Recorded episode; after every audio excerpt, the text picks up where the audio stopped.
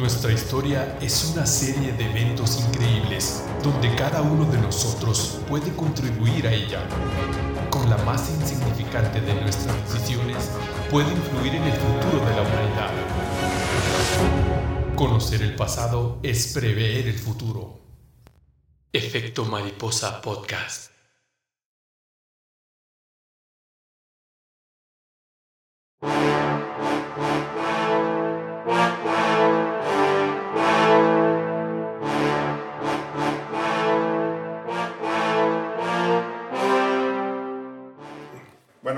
Tardes, noches, días o madrugadas, depende de dónde nos escuchen. Bienvenidos al episodio número 12 de El Efecto Mariposa Podcast. En esta ocasión tengo al célebre y nunca amable guarromántico. Guarromántico, el soldado del amor, McLovin Corral, Guerrero Lincoln Kong. I love you, motherfucker. Eh, Ángel Corral. Y tengo a, una novedad. Invitada de lujo. Invitada de la flamante metrópoli de Namiquipa. ¿dónde? Huachochi. Huachochi. A Selena Moncayo. Gente muy, muy ilustrada y muy letrada, ¿eh? Entonces este, este tema va a estar chido. Antes de entrar en, en- en detalles, eh, comparto la- nuestras redes. Es- la de Twitter está chido para que puedan comentar y sea dinámico. Se llama Efecto Podcast. Y nos encuentran también en Instagram, Facebook, toda esa madre como Efecto Mariposa Podcast. Y antes de empezar también ahorita lo que platicábamos, quiero pedir una disculpa por el último capítulo que está mi amigo, el invitado, eructando cada cinco minutos con total ignorancia del mundo que los rodea. La culpa fue mía por invitarlos, pero de aquí en adelante voy a traer a pura gente chingona que abone. ¿Cómo ven? Muchas gracias. Exacto, los temas están muy buenos como para echarlos a perder. Así es. Pero bueno, vamos aprendiendo. Arriba adelante. Muy bien, muy bien, Raza. Empezamos. El episodio 12 de la temporada 2 del efecto mariposa tiene por nombre Los favoritos de la fortuna. Ay, ay, ay, chingón. Eso sí deberían de pagarme por, por escribir tan chingones nombres, ¿verdad? Que se lo copié a Colin Ma- Maculo. Empezamos como siempre con el punto de no retorno. A diferencia de la temporada pasada, aquí ya no hice supuestos.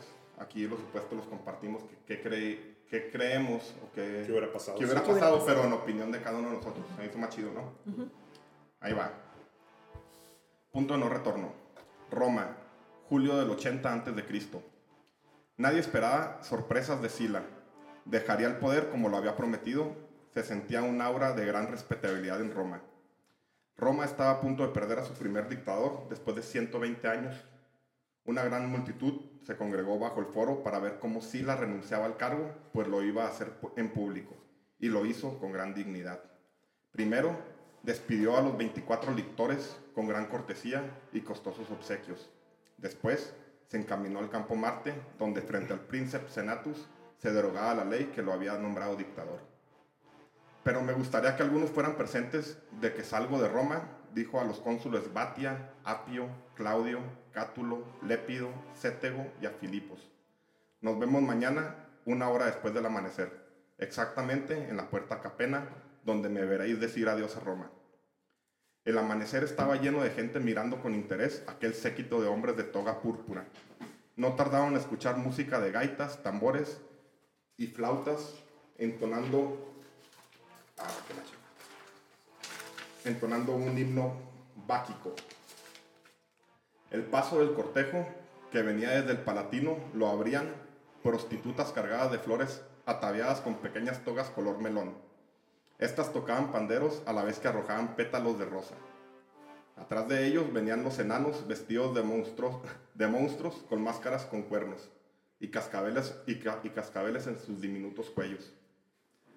Sus piernas deformes llevaban pantalones teñidos color arcoíris. Los seguían los músicos que hacían cabriolas imitando a sátiros o caprichosos eunucos. Chingón, una- Un desfile. un desmadre, ¿verdad? En medio de ellos, rodeado de niños que bailaban semidesnudos entre risas, caminaba un burro gordo y ebrio, con las pezuñas doradas, unas, unas guirnaldas de rosas en el cuello y las tristes orejas asomadas en medio de un sombrero de paja. Una toga púrpura soportaba el peso del dictador, que iba igualmente ebrio, agi- agitando una copa de oro que no cesaba de derramar vino. Pinche chingonería. Vestido con una toga púrpura bordada con oro y flores en el cuello, el dictador reía. Junto al burro caminaba una hermosa mujer que se veía claramente que era hombre. con un sutil vestido de color azafrán. Llevaba un jarro de oro y cada vez que Sila bajaba la copa, él la llenaba con el rojo líquido. De pronto Sila gritó que se detuvieran. El dictador bajó del burro y caminó hacia el grupo de los estupefactos senadores, no sin antes detenerse ante un par de preciosas piernas femeninas e introducir el dedo en el cunus. un ching cabrón, ¿verdad? Pues ya que ya se iba. Sí, pues ya qué chingados, güey. Como dijeron por ahí, a mí no me pueden correr dos veces. güey. Sila llegó con los cónsules apoyando, apoyado el brazo de su hermoso travesti. La música se apagó. Bien, por fin ha llegado. Ha llegado mi primer día de libertad. La boca pintada del dictador mostraba una gran sonrisa de felicidad. Su rostro, bajo la grotesca peluca rojiza, aparecía totalmente pintado de blanco. Durante más de 30 años he ocultado mi naturaleza. Me he privado del amor y el placer. Primero por mi nombre y mi ambición y luego a causa de Roma. Pero se acabó. Os devuelvo Roma, hombrecillos y, presuntos, y presuntuosos gusanos.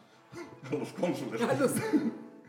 Quedan libres de, de desahogar sus bilis sobre el país, elegir a hombres inadecuados, gastar el dinero público sin pensar en el mañana. Andrés Manuel. Pronostico que en 30 años vosotros y los que le sucedan traerán la ruina irremisible a Roma.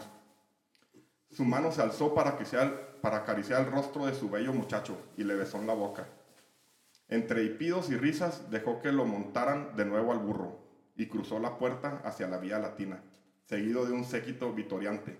Liber Pater, gritaban, la turba dirigiéndole besos y sonidos de gaitas, mientras que ninguno de los senadores hallaba a dónde voltear. Yo sí me quiero despedir de algo, ¿verdad, güey? Le haber hecho tú ahora que te divorciaste algo así. Sí, güey. Travesti, un Fíjate burro. que sí, hubiera subido a arriba del Peritas. güey. Entonces el punto de no retorno. ¿Qué año estamos hablando? 80 antes de Cristo. Antes de Cristo. Antes de Cristo. Ahorita los voy a poner. 80. Los voy a poner aquí al tiro. Primero, dos, do- ah, eh, unos comentarios de lo que dijiste, a lo mejor para que mucha- a los, los que están escuchando entiendan un poquito más. Los lictores eran una especie, de- eh, porque iniciaste diciendo que 24 lictores, Ajá. despedía a sus 24 lictores. Los lictores eran una especie de guardia eh, de honor para los senadores, Eran 12, ¿no? para, para- para los cónsules eh, y para los pretores, y en este caso para el dictador. Los lictores traían un haz de, de, de fases, Ajá. es como varas de, de madera este, enroscadas, y cuando estaba Roma en guerra llevaban una hacha también metida. Entonces, En el hace. En, en- en la espalda. ¿O no? no, no, una hacha metida en, en, en el, En el hace, en el hace. en las, en las, en las fases. Sí. Fascias. Entonces, un cónsul tenía derecho a 12 lictores, un pretor a 6 lictores y en este caso el dictador tenía derecho a 24 lictores. Entonces, por eso Por dice eso que despidió a sus despidió, 24 Que eran lictores. su, era su guardia. Así personal. es. Era, era más, más un adorno, una, para ensalzar la, la personalidad y, la, y, la, y el, El- el- renombre de, de una persona. Y el otro dato de, de, de Sila es que, a pesar de ser un militar cabroncísimo, nunca se subió a un caballo. Siempre dirigía sus batallas arriba de un burro o de una mula. Eso es interesante. Y otra cosa para darnos, está, dice, Roma perdía a su primer dictador des- después de 120 años. Antes de él solo había, había sido Quinto Fabio Máximo en la Segunda Guerra Púnica, cuando Aníbal los tenía en la mira. Si quieres escuchar más, vete al episodio número 6 del episodio Mariposa. Bien, seguimos. Bueno, pues vamos entrando pues en tema. Entramos en tema. Optimus y Populi. La expansión territor- territorial y la eliminación del único enemigo real que hasta el momento había enfrentado Roma empezó a cobrar factura.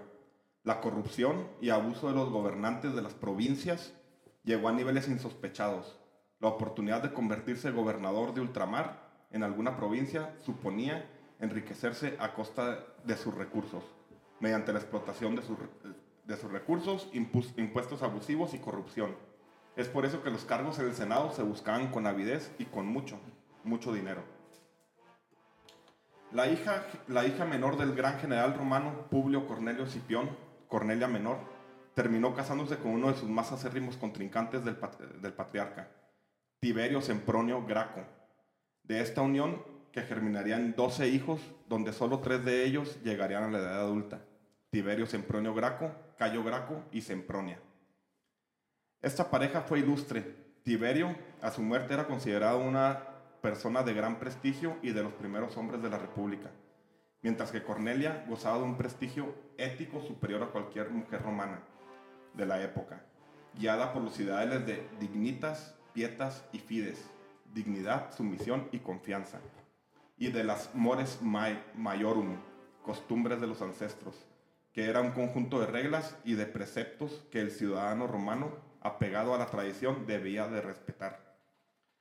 Sus hijos fueron educados a la romana, pero también con corrientes filosóficas como el estoicismo, que predica la ética valiéndose de la virtud y de la razón.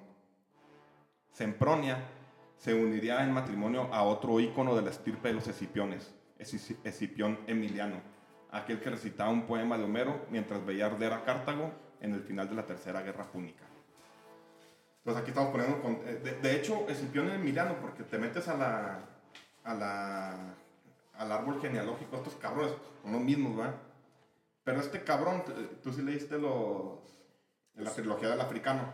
de- Que todavía me dijiste, me la pues, debes. quién sabe dónde estarán los libros, tengo que escuchar uno. Al, al final, Cayo Lelio, que era el, el segundo de. Publio Cornelio, tiene un hijo. Y este güey se hace amiguísimo de, este, de Cayo Lelio. Esto es como un paréntesis cultural. Y hacen un tratado de la amistad, que lo puedes encontrar en internet, está chingón, suave. Pero bueno, está todo conectado. ¿Cómo ven? Antes de empezar, he escuchado algo de los, de los dracos, aparte de que se llama mi perro. Sí, sí, sí, güey. Eh, los Gracos fueron este, una familia muy notable romana que aparece en la historia de Roma desde la época de Publio Cornelio, 200, 220 a.C., y se van de generación en generación hasta la época de Julio César. Pues ahorita vamos a seguir toda la trayectoria de estos cabrones. ¿Tú los has escuchado? Yo había escuchado menciones nada más. Muy bien. Tiberio Sempronio Graco. En el año 137 a.C., en un viaje para unirse a las legiones de Hispania, mientras atravesaba Etruria, quedó impactado por el estado de la campiña. Las tierras eran cultivadas por esclavos extranjeros a escala industrial, mientras que los pequeños campesinos, la tradicional columna vertebral de la agricultura itálica, había desaparecido. Más tarde, expresaba al pueblo, les llaman los dueños del universo, pero no tienen ni un solo pedazo de tierra propia. Para él, aquello no era justo. Las exigencias del Estado de servir en los ejércitos de ultramar eliminaron la mano de obra de las granjas familiares, haciéndolos vulnerables al fracaso, por lo que tenían que vender a ricos oligarcas. Así que cuando aquellos soldados regresaban de las guerras de ultramar, llegaban sin lugar donde vivir ni trabajo. Habían estado luchando por su propio desplazamiento, vociferaba Tiberio. Aquí por eso puse en contexto. Roma se había hecho tan grande y tan poderosa que internamente se empezaba a desquebrar. des-. Desquebrajar. Los romanos, a diferencia de los cartagineses, y por eso les ganaron, eran un ejército de ciudadanos. Y los cartagineses eran un ejército de mercenarios. Ajá. Cuando empiezas a conquistar todo, a abrir un chingo de frentes, todos los ciudadanos se van. Se tienen, se tiene, se ven obligados A a, a- Pero no tienen ninguna, en, en casa no tienen ninguna garantía, la gente, las, las familias están muriendo de hambre y los oligarcas o les están aprovechando sí, de eso. los, los, Entonces empieza a haber pedo interno. los que se benefician siempre con las guerras. Sí. Una parte de, de- bueno, el éxito de, de Julio César, güey, es que él siempre le garantizó a sus soldados, a sus veteranos, güey, un pedacito de tierra. Ah, bueno, ahorita vamos a llegar a eso. Para trabajar después de que venían. Ahorita de- vamos, de hecho empezó Cayo Mario, pero ahorita vamos a ver eso. Pero antes, antes de eso no, no tenían esa garantía. O sea, se, iban a servir a la, al... Empezó Cayo Mario, por eso las legiones de Cayo Mario eran de Cayo Mario y de nadie más. Ahorita vamos a ver eso. Es el punto angular del, Ah. del trabajo. En el 133 a.C., Tiberio fue erigido como tribuno de la plebe. Aquí me voy a detener para que entender qué es un tribuno de la plebe. Un tribuno de la plebe era un organismo magistrado que, que, que tenían los romanos, ¿verdad? Que se dio como 200 años antes. Que significaba que la, ple- la plebe o la El raza pueblo, el pueblo. o la gente jodida, los La pinches pinche tabasqueños que están ahogados ahorita. No, el- La pinche gente jodida. La pinche gente que no la quieres ver cerca, así. No te van a saltar, esa gente que te va a saltar y te va a picar la cola a la vez. Ay, cállate. En un solo movimiento.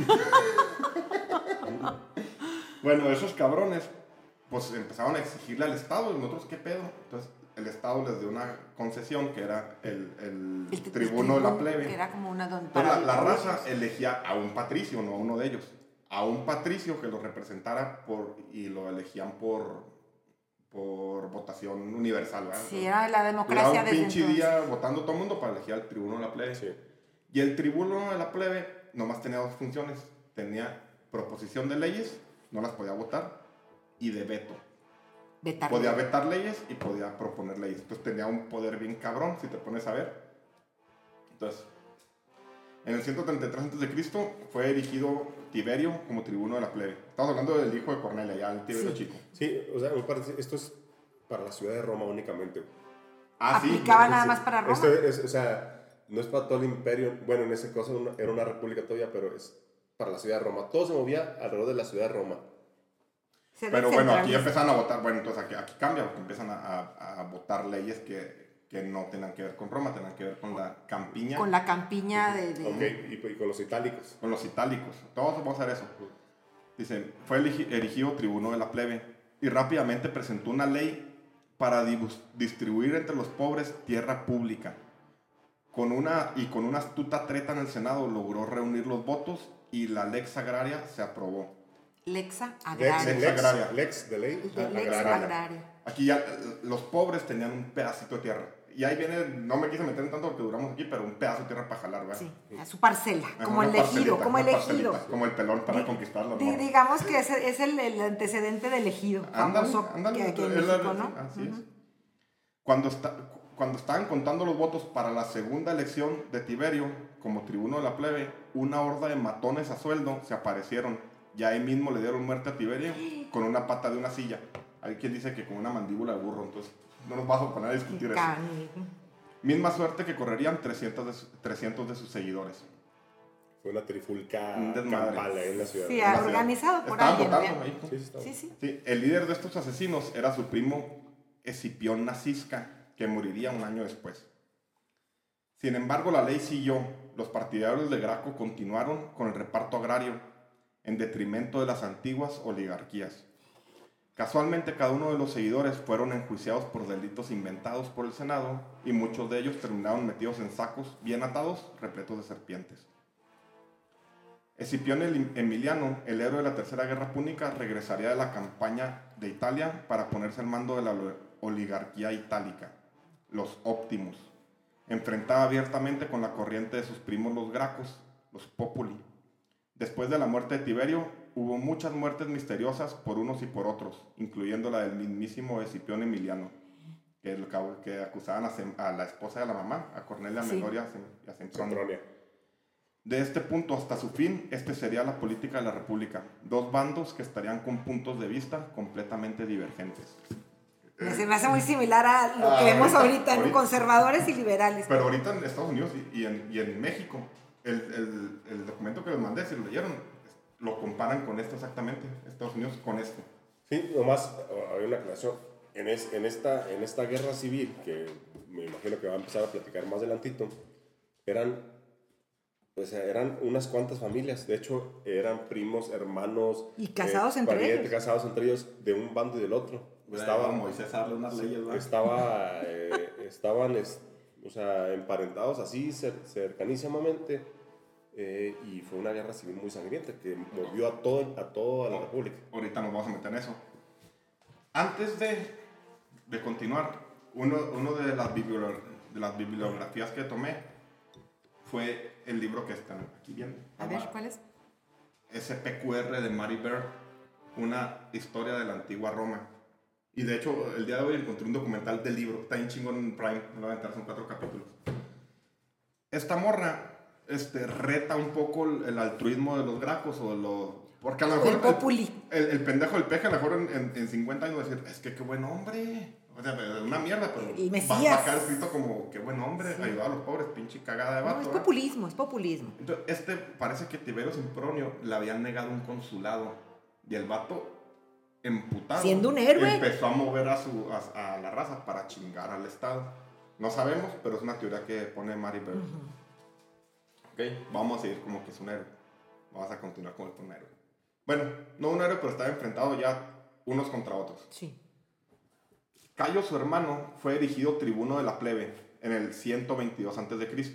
e impulsó muchas leyes que atentaban contra los patriarcas. Ya es Cayo Mario. No, es Cayo, Cayo Graco. Cayo Cayo Graco. Graco. Ley del, la más importante fue la de ley del grano barato. O sea, le daban muy barato el, el grano. Como subsidiado. Ah, subsidiado. es subsidiar el grano. Ajá. Venía de Egipto, ¿ah? Sí, obviamente. Entre otras. A diferencia de su hermano, fue erigido como tribuno de la plebe en dos ocasiones. Pero en la tercera, perdió. Por lo que instó a sus seguidores a la desobediencia civil.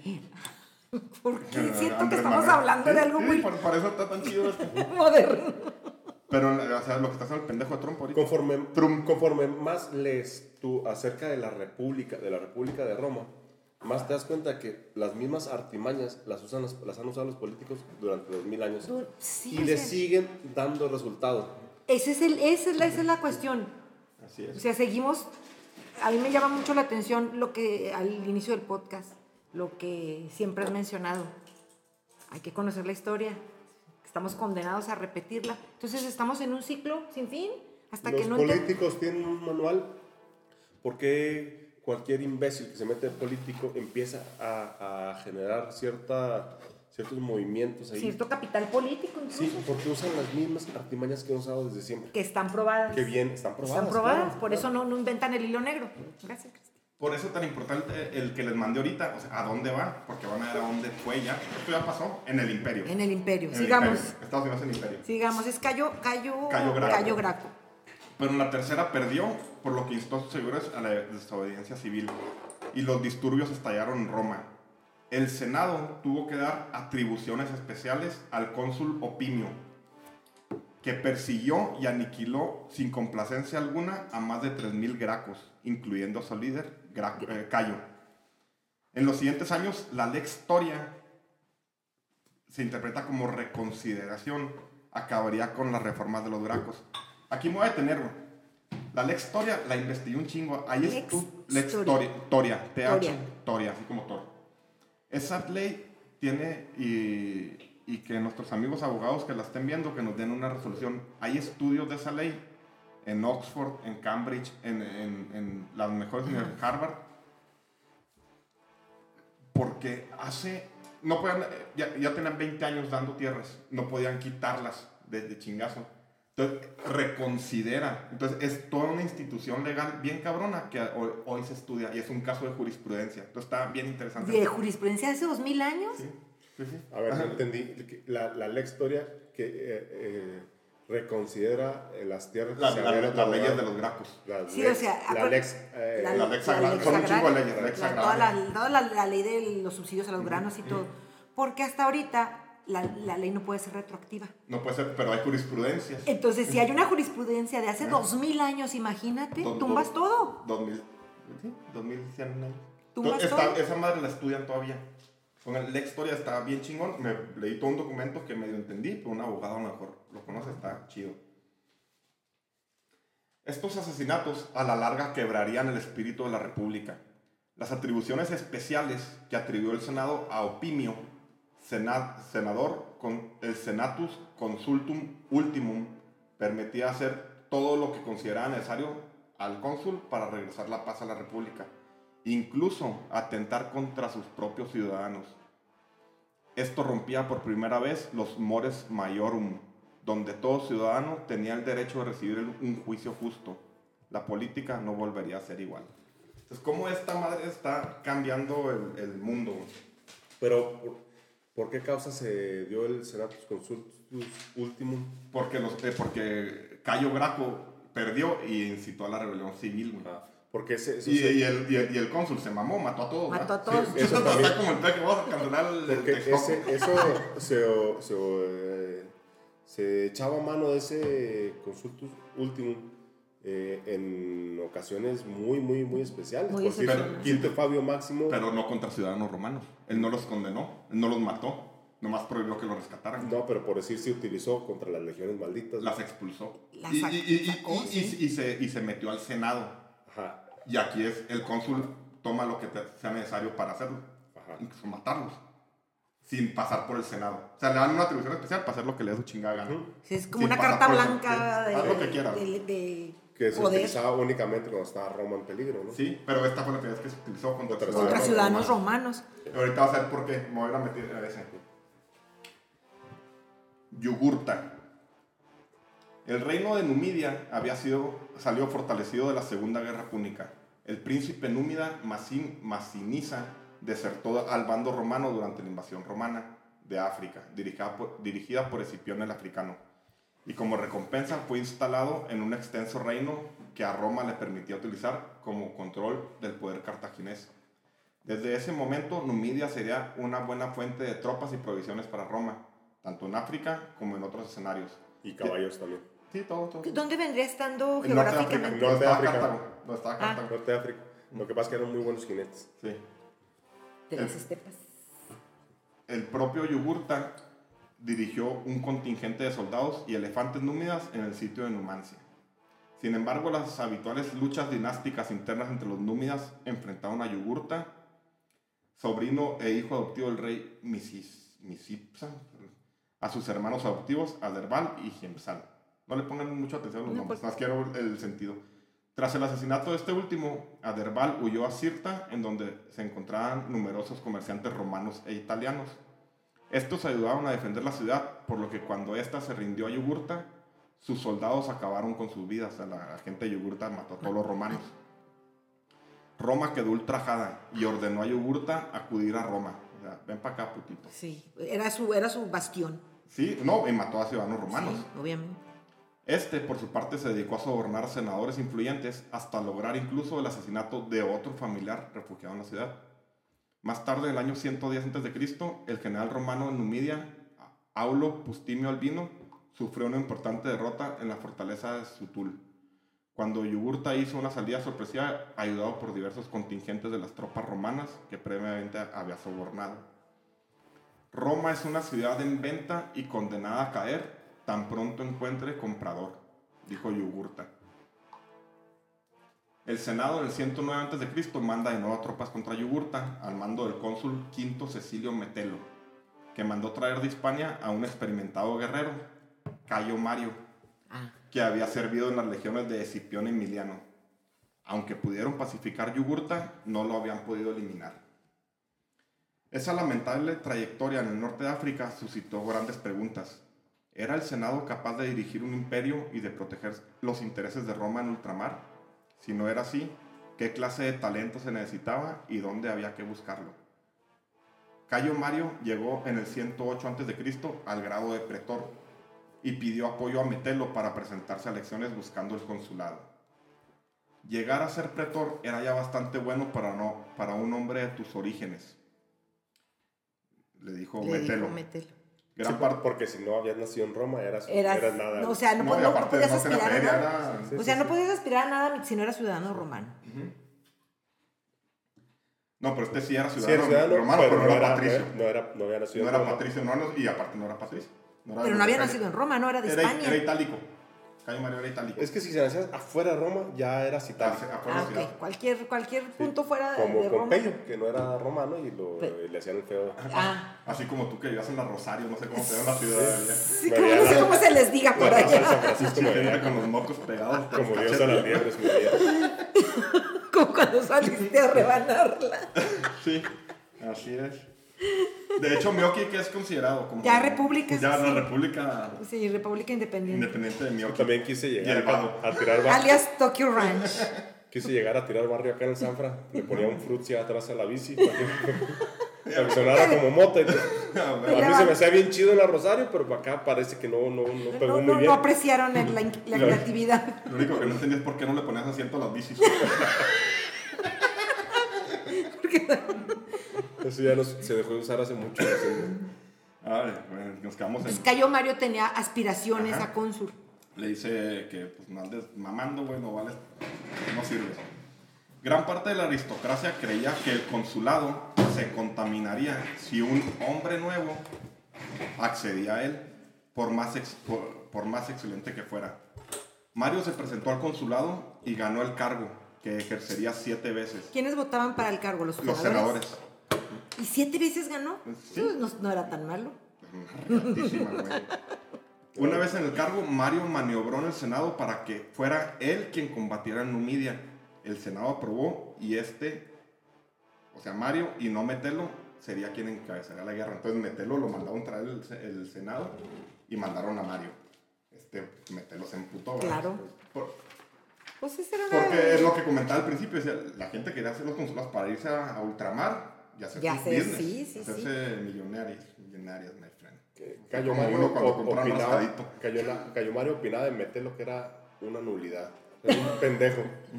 O sea, era nada. Pues sí, por eso. Pero este, era Patricio. Pero era Patricio. Era Patricio. Pero pues lo- después del, del- No, y después de la. eh, desprecio que le hizo cuando le hizo Sí, sí, cuando mandó. se quiso Aparte, postular. aparte, él era un hombre nuevo, Mario. Un hombre fuera del pinche circulito. Sí, no, no corrompido, como No, estaban. no, no, como no. estaban Es que eran Así como somos la gente del Sanfra. Sí. Un hombre nuevo era alguien que, que realmente no venía de una familia patricia. De Jale. Sí. Era un. Alguien que había subido por sus méritos. Sí, los pinches vatos que se dedican a trabajar. Ir a vender periódicos de chavos y terminan vendiendo periódicos otra vez, de viejo. Pero ya. Pero ya con más actitud. Pero ya más viejos. Ya saben, ya saben con sabiduría. Bueno. Mario comenzó a reclutar a hombres libres sin ninguna propiedad. Esto es bien interesante. El ejército romano hasta ese momento lejano estaba constituido por, por ciudadanos y, era, y ellos mismos pagaban sus armas y chingados. O sea, la- los mugrosos no están incluidos en la, más, en la, en la baila. ¿verdad? Pero ellos pagaban sus propias armas. Sí, sí, sí. Estos hombres eran los proletari, los proletariado o capite sensi, censo por cabezas. O sea, que los contaban nomás por números, así como el INEGI. O el ganado. necesitas la, la- la ayuda del bienestar. Que aparecían en el censo simplemente como números, por no tener propiedades significativas. Y hasta la fecha solo habían sido reclutados en el ejército en momentos de crisis extremas, como durante la Segunda Guerra Púnica. E incluso en estos casos acababan muchos de ellos sirviendo como remeros de la flota. La- Era la pinche lo peorcito. Con ello Mario conseguía tropas que- las tropas que necesitaba sin minar el ánimo de los terratenientes, que eran quienes le apoyaban políticamente. O sea, no quitaba los... No les quitaba gente. Él les sacó sus pinches piojosos y vamos a combatir. A estos hombres se les asignaba una paga o soldada, me- mediante la cual pagarían a plazos el equipamiento militar que les aportaba el Estado. A huevo. Oye, re- Te a- negocio te- Te, redondo. voy a financiar tu pinche grillete, culero. Negocio redondo. Sí, a huevo, tienda de rayas desprendieron aquí. Sí. Sí, pues nada, no está- nada es nuevo está escrito. Le sol. aquí los familiares de Cristina. Desde este momento, los ejércitos romanos pasarían a estar formados en su mayoría por ciudadanos pobres del capiticensi, cuyo futuro tras el servicio pasaría a depender principalmente, principalmente de que su general logró, lograse distribuir tierra a sus veteranos. Y bien importante eso es lo que decías tú, Ángel, ahorita. Las legiones de Cayo Mario eran de Cayo Mario. Porque o sea, Cayo Mario. Cayo Mario no era un general que pudiera ser reemplazado. ¿No? sino- no, él tenía sus legiones que eran de él. Y, y a mí me, yo hago una analogía con, con la película y veo como, por si en la película El Padrino, el Padrino hace favores a cambio de nada, de- no de dinero, sino de otro favor. ¿verdad? Entonces Cayo Mario, eh, bueno, se le llamaba clientes a la gente que él beneficiaba. Él llegaba y ay- ayudaba, o sea, le daba dinero a la gente, o le daba un apoyo a cambio de, ¿de qué? de estar A cambio que estés No, y de- aparte, aparte, cuando, re- cuando regresemos de campaña, yo me voy a ocupar de que De tú estés bien. Sí. Entonces a la gente le interesaba que Cayo Mario triunfara. Entonces, yo, yo así viendo de dónde viene, por decir, la mafia, eh, eh, cómo se desarrolla eh, la estructura de la mafia, viene desde los romanos. Porque Cayo Mario eh, eh, elaboró una- un entramado de, de cli- de clientelar, clientes- como le llamamos ahora. Y clientelar. Cayo Mario era su patrón. Entonces, eh, todos los clientes o, o la, eh, la- la red de, de gente a la que él apoyaba, incluía todas sus legiones, eran gente que solamente iba a voltear a ver a, a Mario, Cayo Mario. Sí. Entonces, por eso eh, al principio les dije, las legiones eran de Cayo Mario, no eran Sí. de Roma. No. Entonces Y ellos eso- y respondían eso- a Mario. Y eso se va a ver más adelante a la hora de la guerra civil. Ahora estamos viendo puntos de quiebre, porque Sí. antes las legiones eran de Roma. Sí.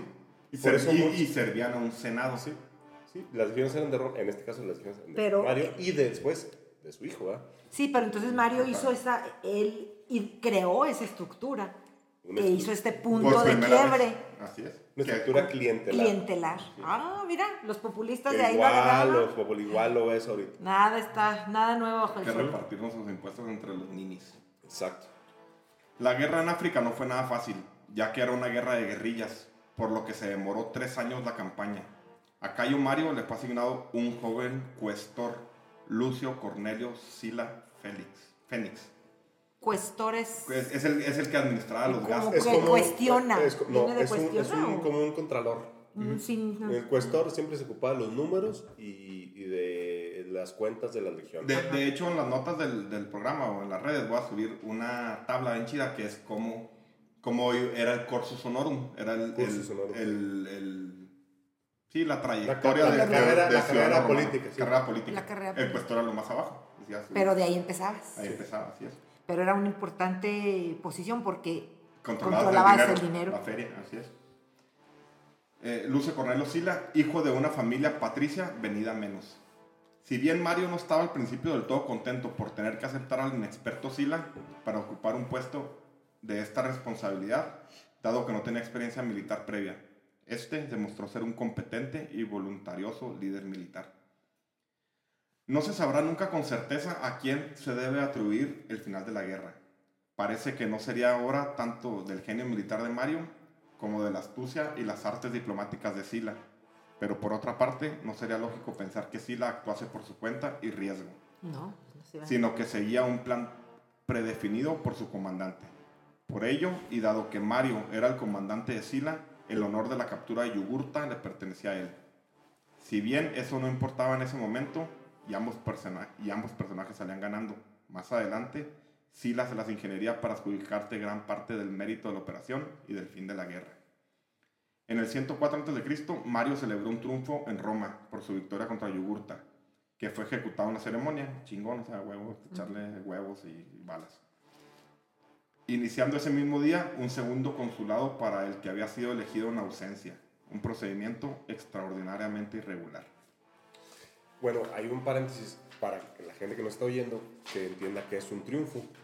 Un triunfo es, eh, es una celebración para un comandante militar que otorga el Senado a petición del mismo comandante para una victoria importantísima en el extranjero, ¿no? Eh, una victoria para Roma, ¿no? Entonces, en estos triunfos era una celebración fastosa, ¿no? Donde, Un donde- bacanal. Donde el comandante llegaba y el Senado le daba la bienvenida, eh, iba desfilando con, con un, carro con cuatro caballos blancos este, eh, por todo Roma y donde iba, este, desfilaban sus legiones. Era una cosa muy importante, ¿no? Curiosamente, arriba del carro donde iba el, el, el, el- el que le daban el triunfo, comandante el comandante que le daban el triunfo, iba, bueno, el comandante iba pintado rojo, ¿no? La cara. Iba un cabrón que le iba diciendo, Un esclavo. un esclavo que le iba volteando a ver y le iba diciendo, recuerda que solamente solo- eres un hombre. Eh, de ahí viene el famoso memento mori. A ver, no ¿Recuerda? sabía. Ah, es, ese, esa es una frase que se utilizó eh, en el, en el arte, en los bodegones de naturaleza muerta para representar la finitud de la vida, de que no somos nada, pero viene de ahí, de, los, de, de- de la persona que le iba recordando al triunfador, su, Su origen humano. su origen humano, para que no se fueran a creer Pues imagínate, imagínate ir en, un- en una, en una carroza de, empujada por, jalada por cuatro caballos blancos y todo el Senado de Roma, todo, todo el mundo aplaudiendo aventándote y- pétalos y de todo el rosas. pueblo. Todo el pueblo todo el pueblo aplaudiendo. aventándote pétalos de rosa, tus legiones desfilando. Y te empieza, y, y hay un cabrón que dice, Atrás a de ver, él, mi- a ver, mi sí. rey, solamente eres un hombre. Eres un hombre. Si uno no se siente así Dios. con un pinche trío a las 2 de la mañana en el malecón de San Felipe. Sí. Entonces, eh, esa, esa, esa palabra memento mori, todos somos mortales. El momento de la muerte. Todos. Y, y todos otra curiosidad de los triunfos, que eh, curiosamente de los, de los máximos comandantes militares de Roma, Publio Cornelio, siempre le negaron su triunfo. No, pero sí tuvo un triunfo en chingón. Se lo negaron cuando, cuando se fue a España, a España, y le ganó a los cartagineses allá. Ujú. Pero porque no era cónsul, era procónsul. Era procónsul, pero tenía Pero imperio. sí. Pero no le Tenía el imperio, pero sí le dieron el no triunfo. le- ¿Se lo dieron o no? Sí, ya cuando desmadró a Enzama a Aníbal. O sea, eh, de Sama sí le dieron un triunfo. Sí, ¿no? claro, güey, llegó en chingón. Pero Yo bueno, pensé que lo habían dejado en las puertas. No, no, no, O sea, era, eh, le- les daban esta, esta fiesta, este Sí. reconocimiento, pero Pero tenía que ser aceptado por el Senado. Sí, y, sí, y no. de hecho no podían entrar a Roma nadie con nada militar. bueno, de, de hecho más adelante vamos a hablar del triunfo porque a, a Craso, más adelante vamos a ver, se lo negan en la guerra contra... contra pues, el Senado decidía Espartaco. a quién le daban y a quién Senado no. poderoso. La guerra social. La división en el Senado era profunda y en el 100 a.C. el tribuno de la plebe, Apuleyo Saturnino, quiso lanzar nuevamente las reformas de los Gracos, pero tras una agitación fue asesinado por Mario en su deseo de congraciarse con los oligarcas. En el 92 a.C., Livio Druso fue elegido tribuno de la plebe. Inten- intentó impulsar una reforma agraria aún más profunda que la de los gracos. Por supuesto, los optimates o patricios, de rancio abolengo, que engrosaban las filas, no les hacía ninguna gracia. Pues lo mandaron por un tubo. Druso fue asesinado en su propia casa por un desconocido en el 91 a.C. Un testimonio sobre la verdadera causa del estallido de la guerra social en Asculo, o Asculo, o el culo. Asculum. Asculum, lo voy a decir en italiano porque se me da muy bien. En el 91 a.C., un, un público ansioso, una mezcla de romanos y lugareños, observaban una obra de teatro. Cuando el drama se trasladó fuera del escenario a la parte romana del público, no le gustó lo antirromano del actor cómico y lo atacó violentamente hasta matarlo. O sea, pendejo, para que ando haciendo ese chiste, ¿verdad? Problemas de ira. Sí. El siguiente en la lista era un cómico latino, gran favorito de los romanos por sus chistes y su mímica. Aterrorizado de que la otra mitad del público se volviera contra él, no tuvo más opción que subir al escenario donde acababan de matar al otro hombre. Yo tampoco soy romano, dijo a los espectadores. Yo viajo por toda Italia en busca de hacer reír a la gente, proporcionándoles así placer. Así pues, perdonada la golondrina, a la que los dioses permiten anidar a salvo en todas vuestras casas. Estas palabras emocionaron al público, pero fue efímero. Más tarde todos los romanos de la ciudad fueron masacrados, incluido su pretor Servio. todos los romanos pero ¿En qué ciudad fue? En Asculo. Asculum. Asculum. Asculum. Los sublevados se prepararon a conciencia. Nada más cono- conocerse la muerte de Druso, realizaron un intercambio de rehenes entre las diversas ciudades para asegurarse de que todos se unirían a la revuelta. Una vez se iniciasen las hostilidades entre los, entre los rebeldes, estaban los marsos, pelignos, picenos, marucinos, frentarios, vestinos, apulios, lucanos, campaños Todos los itálicos. y samnitas, todos los itálicos. No, no todos. Crearon una república basada en el ejemplo de la romana y eligieron como capital Corfinio, rebautizada como Itálica. Etruscos y umbros permanecieron fieles a Roma, así como Venosa, Nola, Nocera, Nápoles, Regio y casi todas las colonias latinas. A la semejanza romana nombraron dos cónsules, Pompedio Silón y Pa- Papio Mutilo. Formaron un senado compuesto por 500 miembros y 12 generales al mando de pretores representando a cada una de las comunidades sublevadas y reunió un ejército de casi 100.000 hombres. No tenían la ciudadanía, los itálicos. ¿no? No la tenían. No tenían, ¿no? No tenían derecho, no tenían No nada. tenían nada. Ah, Nomás te daban. Decían que. por eso decían que- mandaban un gobernador y ahorita voy a poner ejemplo y hacían lo que les daba chingada. gana. Porque como no eran ciudadanos romanos. No, Sí, no eran, eran no- menos, Eran no menos, eran- no eran ciudadanos. O sea, vivían en Italia, pero no eran ciudadanos romanos. O sea, los romanos son los que habían nacido en Roma. Ellos decían, "No- la sangre de nosotros ha alimentado las guerras de Roma por años y no tenemos ni, la, ni siquiera la ciudadanía.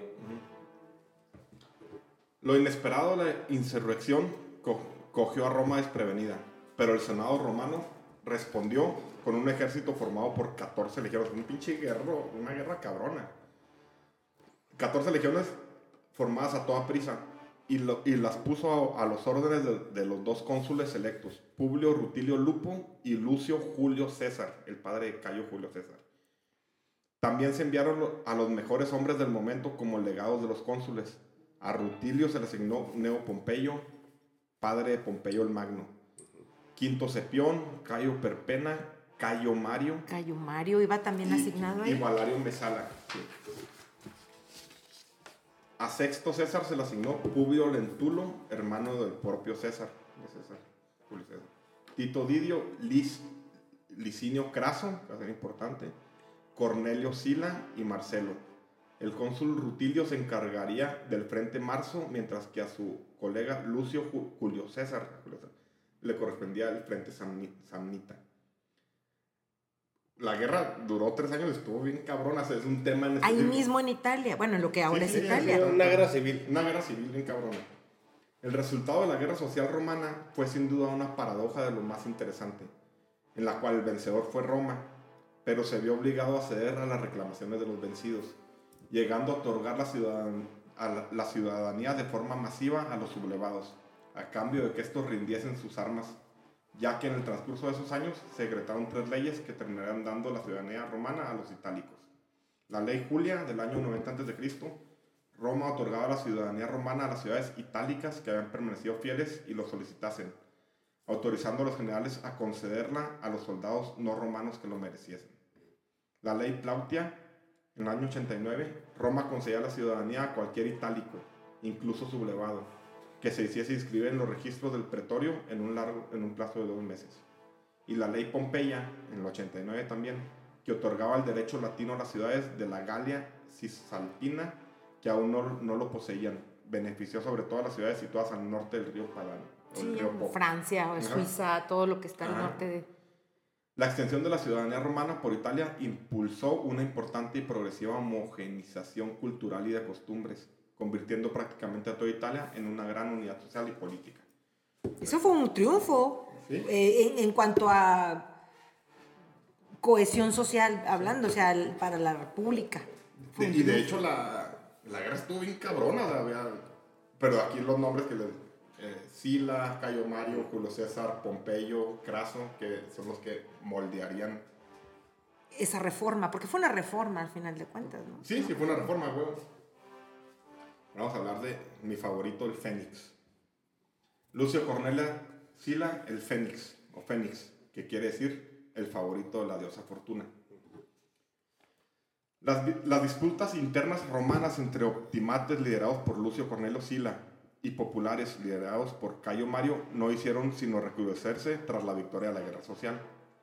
El rey Mitrídates del Ponto comenzó una serie de ataques expansionistas cuando vio la guerra civil, empezaron a quererse meter, ¿verdad? como en todos lados, e invadió Grecia. En el 88 a.C., Sila, que se había destacado militarmente durante la guerra social, fue elegido cónsul. La elección del Senado tenía entre sí si debía erigir a Sila o a Mario como comandantes de un ejército que defendiese a los aliados romanos y llevase a la derrota de Mitrídates. El Senado finalmente nombró a Sila, entre otras cosas porque a los 69 años de edad que tenía Mario, en ese momento lo hacían demasiado mayor para ostentar el mando en una campaña tan dura. Sin embargo, Mario está obsesionado por conseguir ese mando y lograr con ello volver al centro de la vida pública. A ver, aquí una pausa. Sila para entonces ya había escalado posiciones, Lo nombraron cónsul. ya estaba, No, ya es estaba que- al nivel de Mario. Es que en la guerra social fue una riata. Entonces riatísima. ya estaba al nivel de Mario, compitiendo con él por la... Y, por- y Mario ya tiene por el 69 años, está viejito, no es como el pinche anciano aquí, De que- ahuevado. ahuevado a querer O sea, no sé qué se sentirá tener tanto poder para... Sí, aparte tenía una embolia, güey, Mario. Entonces Sí, sí. era, ya estaba, Ya- ya estaba. no podía ni caminar. Pero estaba aferrado. Y Lucio Cornelio eh, chavo. hizo eh, varios sitios en la guerra social donde eh, sometió a los hijos de Mario.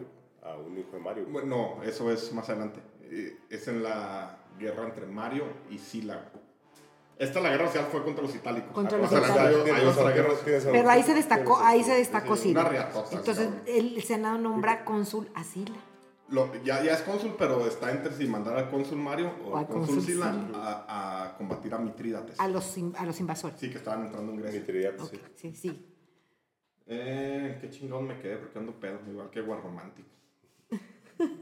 Sí. El enamorado del amor. Porque sigue una cuenta de guarromántico que La da, vergüenza. Ay, ya sé. Como no sigues la guía del varón. Sí. A esa no la conozco. Ya, ya se le cayeron los ojos como el, como el peritas, güey. Ay, síguela, síguela. Te va a dar buenos consejos. Sin embargo, Mario está obsesionado por conseguir ese mando y lograr con ello volver al centro de la vida pública. Y para revertir la decisión del Senado, recurrió a obtener el mismo nombramiento. O sea, hizo un desmadre para que ya, ya se había ido Sila con sus legiones a convertir. Y este güey hizo un desmadre dentro del Senado para que el Senado Lo mandara Quitar también. así la del mando. quitar, quitar a Sila del mando. Pinches ancianos, güey. con grandes edades. Decrépitos.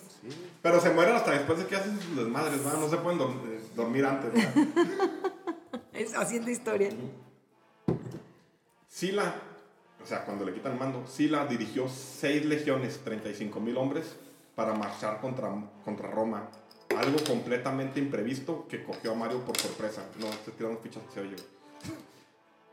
Ya andas pedo, ya sé, todos a, plastilina. Dale plastilina. No, algo con qué dibujar. Como a los niños.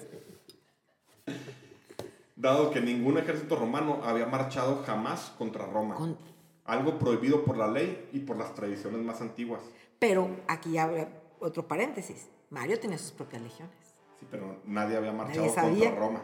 Jamás nadie había marchado contra Roma, nunca. Era, estaba en la ley que de Cornelia que le, le dijo a los hijos. No podías cruzar el Rubicón con legiones. Con el legiones. No podía regresar a Roma con legiones a atacar. O sea, el río Rubicón, Rubicón era, era la frontera de- la frontera donde podías regresar tú con una legión. No podías cruzar de ahí. Por eso, cuando Julio César cruza, dice, avienta un, un dado y dice, la moneda está en el aire. Un, un dado y la moneda está en el aire, ¿no? Este cabrón. Aventó una piedra y se convirtió en un pájaro. Bueno, Pero- sigamos, pero- sigamos, sigamos. pero bueno. Está muy interesante el, el- el chisme político. Mario intentó organizar un ejército para resistir. Sin embargo, esta fuerza no era rival para las legiones de Sila, quien se hizo con el control absoluto de la ciudad y dictó oficialmente una lista de hostios públicos, enemigos públicos, para deshacerse de sus rivales políticos. Ser declarado enemigo público signifi- significaba que cualquier, cualquiera podría matarles con total impunidad. Cayo Mario y Suspicio Rufo huyeron de Roma. Se declararon y se fueron. Perseguidos por los hombres de Sila. Siendo Suspicio Rufo capturado a 30 kilómetros al sur de Roma y ejecutado. Mario, en cambio, logró abrirse paso hasta la costa embarcándose a África, terminando por refugiarse en una pequeña isla situada al frente de la costa cartaginesa. Sila hizo aprobar a toda prisa una serie de leyes de corte conservador que desmontaban parte de la legislación de Sulpicio y a su vez reforzaban los sectores políticos de los óptimos. Sin embargo, su posición recibió un duro revés al celebrarse las votaciones de los dos nuevos cónsules para el año 87, saliendo elegidos el plebeyo Lucio Cornelio Sina y el ar- aristócrata Neo Octavio, ambos opuestos a Sila. Este cabrón les hizo jurar que no revo- revocarían su legislación y tras esto, Sila se embarcó hacia Grecia, a Mitrídates. Pero pues, ¿qué crees que pasa en, en- el. A ver, a ver. en cuanto el cabrón puso las nalgas en el mar? Apenas hubo embarcado, la situación de Roma empeoró rápidamente. Lucio Cornelio Sina resucitó en el 87 a.C. la propuesta del sufragium para los nuevos ciudadanos itálicos. Nuevos ciudadanos itálicos. Los que acaban, los, sí. los viejos ya tenían su ciudadanía. Resultantes de la guerra social. Ya podían votar también todos los otros, los nuevos. Sí, porque lo canceló Sila. Después de la guerra regresó, quitó a Mario y que los canceló. Mario era populi. Sila Populi. Era, era de feria. Era, de sí, lana, era- era de varo. Era, Era fifí. Lazarco. Vivía en Lazarco. Era fifi. Era fifí, así es. Eh, la restauración de los poderes de la Asamblea de la Plebe y la concesión de la amnistía a sus amigos exiliados. lo que fue una ruptura de su juramento y el inicio de las medidas radicales que llevaban a, a la reiniciación de una guerra civil. Partidarios de Sina y Octavio se enfrentaban a cuchilladas, una cosa bonita, así como, como cuando andas dando el rol vas a comprar tortillas en la, en la, en la Rosario. Como cuando iba yo a la Conazupo ahí en el Rosario. güey. La A Conazupo, ¿no? cuchilladas. Yo me acuerdo la, la michoacana donde dan paletas, chingo. La Conazupo, güey. Me un tiro con el huesos.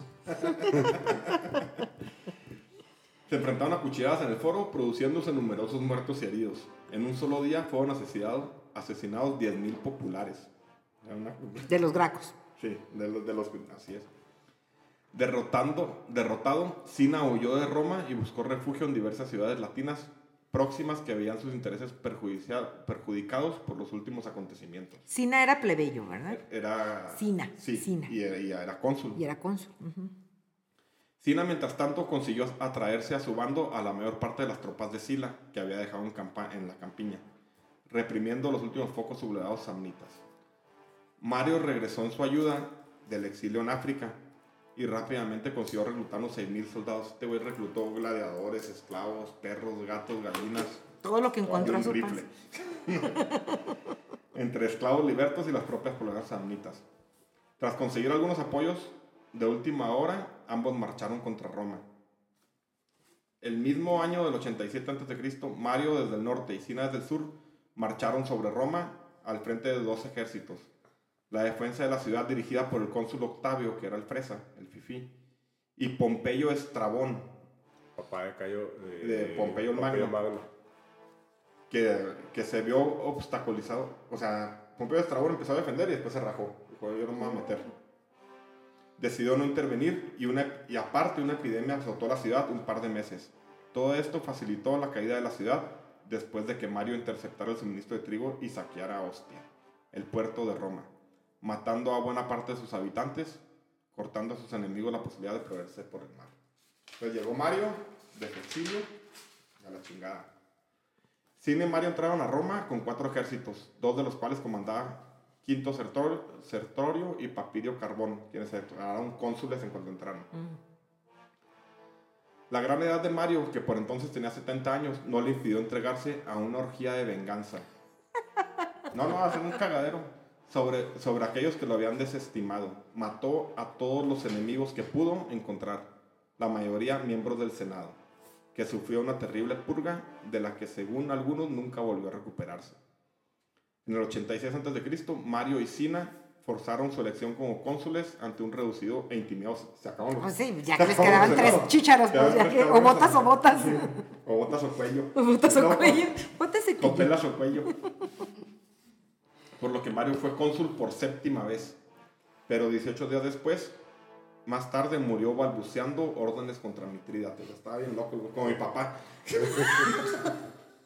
Siento que ahí está mi papá ahorita. eh, Ya, Peleando- tipo Mario. empezado con Peleando con. Peleando Mitridiates. Pero murió de causas naturales. Sí, Sí, sí, ya de senecto. 70 años. ¿no? Sí, le han dado infartos en Eh, Ay, la embolia. No y sí. puede caminar. Julio César de Chavito lo ayudaba a caminar. Era, era como su Ah, lazarillo, su ¿no? chalancillo, sí, Sí. su lazarillo. De hecho, lo nombró Flamen Dialis. Eh, Sí. Ahorita lo vamos a hablar de eso. Bueno, quién sabe mejor partido.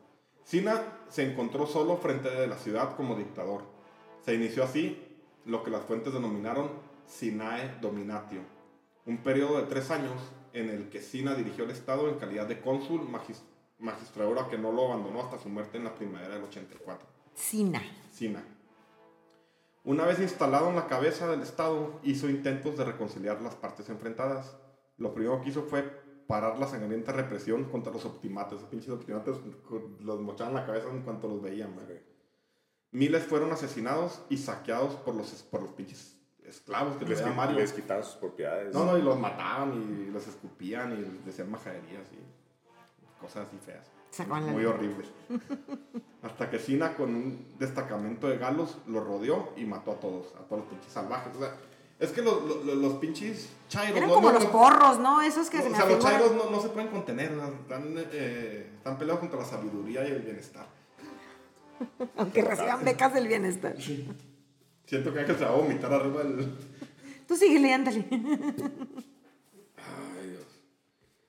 Sina fue ele- elegido cónsul después de dos veces más, pero ante el inminente retorno de Sila, se desató un motín entre las tropas de Sina, que terminó con su vida.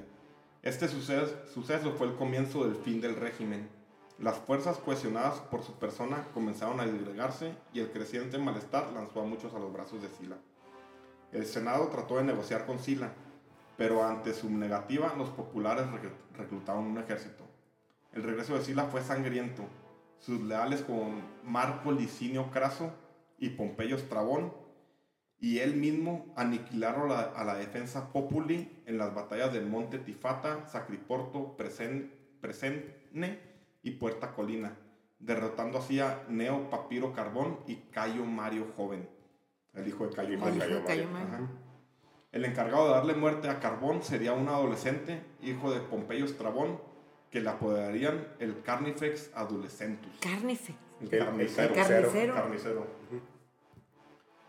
Sila en el poder inició una terrible represión. Ahora viene, la que la pasa el pendejo del, peje. Ahora viene. Sila en el poder inició una terrible represión sobre el bando de los populares, iniciando las pros- proscripciones o persecuciones a muerte. Te voy a hacer una lista y luego estos güeyes parece que son. Haz lo que quieras con ellos. Chingalos y quitan las propiedades, imagínate. Está cabrón. O persecuciones a muerte e incautación de bienes de todos sus enemigos. 80 senadores, 1.600 equites y 4.700 ciudadanos murieron durante el régimen de Sila. A veces no hacía falta que, fueran, que fuesen populares. Bastaba con que alguien desease la fortuna del otro para acusarle y aparecer en la Eh, lista. lo mismo, Ah, sí. bueno. La, la, uni- la- ¿Cómo? La WIF. Sí. La WIF, así La es. WIF. Sí, sí, sí, tal cual. ¿Qué quiere decir la WIF? Unidad Y ando pedo también. Muchos ciudadanos normales fue- fueron condenados solo para hacerse con sus, De sus fortunas, bienes. Ah, ujú. Claro. que permitió enriquecerse a los partidarios de Sila, entre ellos el famoso Craso, que llegó a ser el hombre más rico Craso fue de los que anduvo en las guerras, en la guerra civil, ¿verdad? Sí, todos debemos ver un pinche puñado de ricos. Craso era el más rico de Roma. Se convirtió en el más Sí, rico de Roma. se convirtió en. Sí, pues ya sé por qué. Un joven de 18 años, de nombre Cayo Julio César, que en el 84 a.C. se había casado con la hija de Sina, Vecina. Cornelia. Sina lo eligió por haber sido flamendialis. A ver, dinos qué es flamendialis en dos minutos. Bueno, Flamen Dialis era una posición que se le otorgaba a una persona, eh, que, que era como honor- honorífica, pero el Flamen Dialis tenía prohibido tocar acero este, tenía unas eh, atribuciones ahí rituales. Pues es que era de los, del la- el rito de, los ves- de las vestales. Era como un acompañante. Era como No, no, no, no, no, era un, un un sacerdote. sacerdote. Sacerdote. Por eso no puede tocar acero. No podía tocar Entre acero. otras pendejas un chingo. Otra- otras, otras cosas. Pero, pero, pero fíjate, o sea, eh, el truco ahí es que a Julio César desde chiquito le vieron el, el genio. Mario. Ajá. Entonces, siempre vieron, tanto Mario como Sila, un rival en ese, En ese chavito, sí.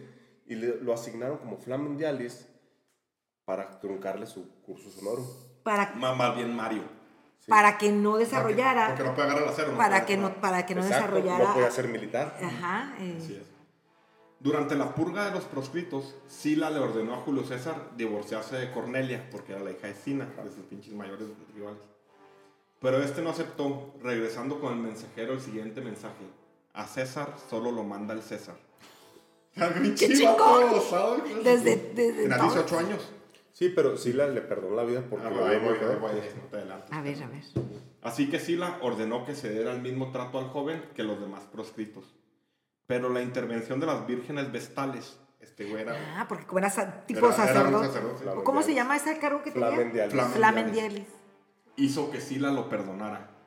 Podrá mantener el matrimonio, pero dejará el sacerdocio. Es otro efecto ay. mariposa. Pues exactamente, sí. Ahí fue donde. Salíos dio- con la vuestra, poder. salíos con la vuestra, quedaos con él.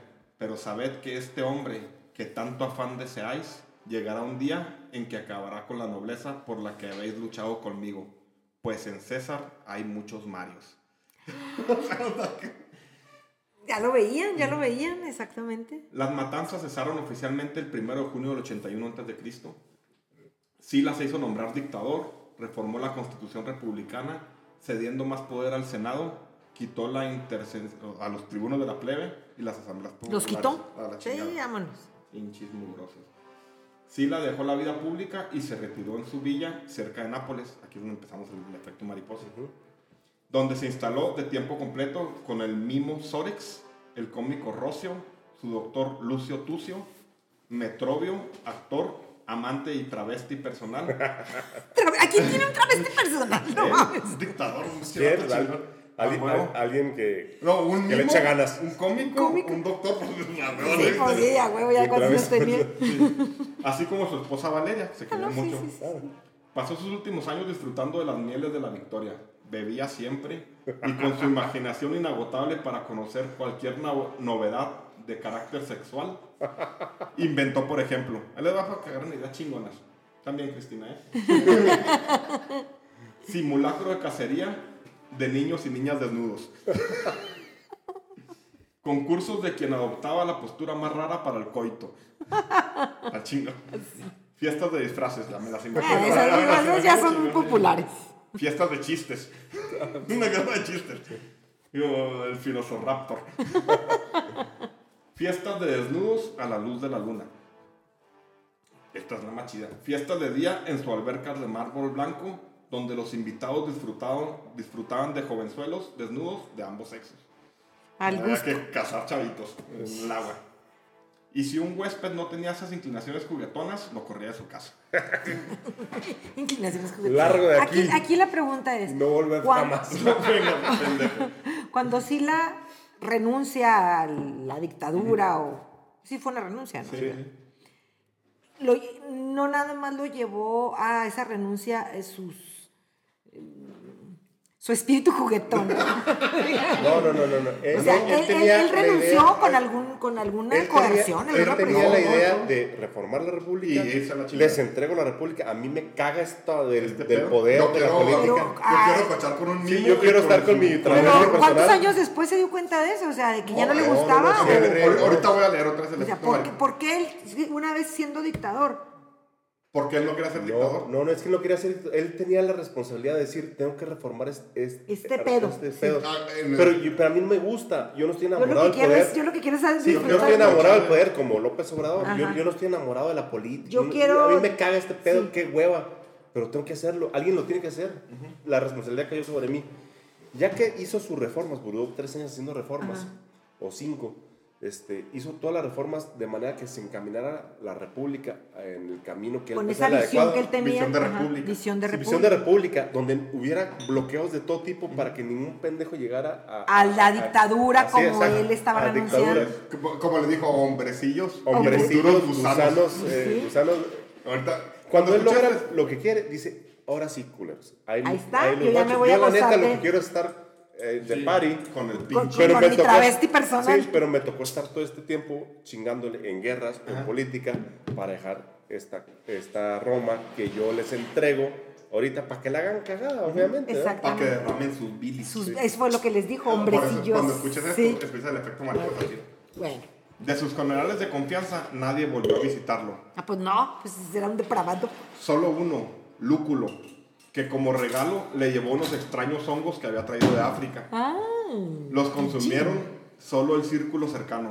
Valeria, su esposa, lo había comido también. Y una especie de pesadilla recordaba que todos habían gozado de ella.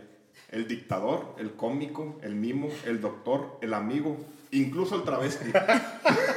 Pues, pues, de. Valeria esa noche quedaría embarazada. ¿De quién? Pero Sila no se enteraría, ya que moriría muy pronto de cáncer de colon. En su tumba, su epitafio dice, nadie superó en hacer el bien a sus amigos y el mal a sus enemigos. Como lo pronosticó, la República se unió en el caos, la rebelión de Sertorio, la rebelión de los esclavos de Espartaco, la de Lépido, el conflicto entre Catilina y Cicerón, hasta que entró en la escena aquel joven, Joven. Flamendialis que Silia perdonó. ¡No mames! No, hombre, qué profeta el Sila, ¿eh? Muy bien, señor Guarromántico. Aquí lo vamos a parar porque después se hace muy largo y muy denso. El siguiente programa, pues, espero, si no pueden ustedes, necesito con- eh, que venga alguien que piense, ¿va? prometo no, no traer un sapo eructador de nuevo. Gracias. Pero como conclusión hasta ahorita nos metimos en un, en, en, en, en un ramal de chingaderas que al menos yo no conocía. Yo, yo la, la, la república y el imperio, como si fuera en automático, nos metimos en un, en un nodo que por qué, de- Por- por qué está dejando de ser una república. ¿Por qué pasó de república a imperio? Ajá. ¿Y cuáles fueron estas condiciones eh, coyunturales que llegaron a eso? Así es. Entonces, ¿cómo, se- cómo cierras, Selene, Jaime? Impresionadísima por la creatividad maquiavélica de estos personajes. ¿no? Me, me encantó conocer el- esta parte de la historia que, pues, por lo general no te la enseñan, ¿no? En la escuela. Entonces, pero llegas a ver tantas similitudes con lo que estamos viviendo ahorita, con lo que hemos vivido. Esta parte de la política, como lo hemos repetido yo creo a lo largo de todo el programa, espero que no se hayan cansado de que repitamos que la historia Se repite. se repite. Así Hay es. que aprender de lo que pasó porque podemos realmente predecir qué va a pasar. Oye, de, de hecho, con todas estas investigaciones que hago, son bien interesantes, chingonas. Te admiro, güerito, ¿eh? Vo- Voy a Que hacer un, un programa que se llama Historia para Fifis y Chairos. Cápsulas de 30 minutos de, de- O sea, no vamos, a, no vamos a pistear, no voy a decir majaderías, voy a estar yo solo, pero para que hasta tus chavitos digan, oye, tengo examen de... Ah, Pues vamos, no, sí, no, eh, de no, veras que ese talento que de saber qué pedo. eh, eh, llévalo más allá, te lo agradecería mucho. Y Agua Romantic. Bueno, primero que nada, espero que abras los ojos. Eso me encantaría. Yo creo que no es necesario. Yo creo que está, abrir, abrir los ojos está sobrevalorado. Ay, es la cosa más linda. Uno puede andar por la vida con los ojos cerrados, güey, con una caguama en la mano. No le veo nada de malo. Exacto. Una paleta de mezcal. Sí. Que concluyes, Guarromantic. Tú eres Mira. el que más sabes de este tema porque leíste lo, toda la saga de. Mira, primero que nada, que quede muy claro que las personas de las que estamos hablando, los personajes de los que estamos hablando, son los mismos personajes que formaron y modelaron el mundo occidental como lo conocemos. Todos los ires y venires de esta guerra civil, de las guerras posteriores que pasaron entre los romanos y los itálicos, y todos lo- los asegúnes que pasaron en el Senado, formaron y le dieron, le dieron una estructura a la ley que conocemos ahorita. Los- yo no soy abogado, pero los abogados que nos están escuchando nos podrán comentar acerca de, sus, de lo primero que les enseñan en la escuela de Derecho es eh, eh, Derecho Romano. Ellos formaron el mundo, lo- lo- los, los personajes de los que estamos ahorita eh, hablando. ¿Por qué? Porque después el mundo pasó mil años de, de- de oscuridad. ¿no? Ajá. Entonces, eh, eh, bueno, espero participar en el siguiente, en el siguiente podcast. Todo esto que se está formando ahorita eh, pasó en un periodo de 100 años más o menos. Eh, el mundo eh, y el centro del mundo, que era Roma en ese entonces, pasó de, un- de, un- de una posición de república, una república creciendo y consolidándose, a un imperio. Qué miedo. En 100 serio, años. eh? En, en 100 años. Y creo que todo el cambio fue como en, como en 5. Y deja tú, el cambio fue muy sangriento. Sí. O sea, Ahorita creo que estamos pendientes so- sobre una cuerda muy, muy tenue o muy. Ya se está viendo eso. muy- en, muy, partes, en, partes del, en partes del mundo ya se está viendo eso. de Todos esos Unidos. Todas esas guerras que se han estado sucediendo en, en Oriente Medio. Bueno, yo, y eh, lo último comentario que quería hacer O sea, es que cállate, cá- cállate a la verga. tengo Selena. 42 años. Este, ¿A los cuántos años eh, me- no, me, no me critican si salgo en un burro no personal? Me hace la edad Oye, perfecta. De hecho, 42. Sí. Mi rey, ya. No, yo digo para mandar toda la verga ahorita y este, Hay que- hay que vender la troca, comprar un burro, comprar un transvesti, digo si es que los un venden por ahí. cómico. un cómico, un transvesti, conseguirte un amigo con un, oye, conseguirte un amigo que consiga un Sí, y, y- y- y- los demás, la demás Sí, gente, y, y si puedo ser tu lúculo. A ver. y la demás gente, Ah, bye, porque nadie lo volvió a ver. Bueno, dejamos aquí antes de que Sí. se monte en un burro. Recuerden, comenten Efecto Podcast en Twitter. Ahí podemos tener un debate que ya tengo con los de Leyendas Legendarias y con Guadalupe Victoria. Ah. Está chido. Salud. Salud, primos, muchas madre. gracias por la Chido. invitación. Todo chido.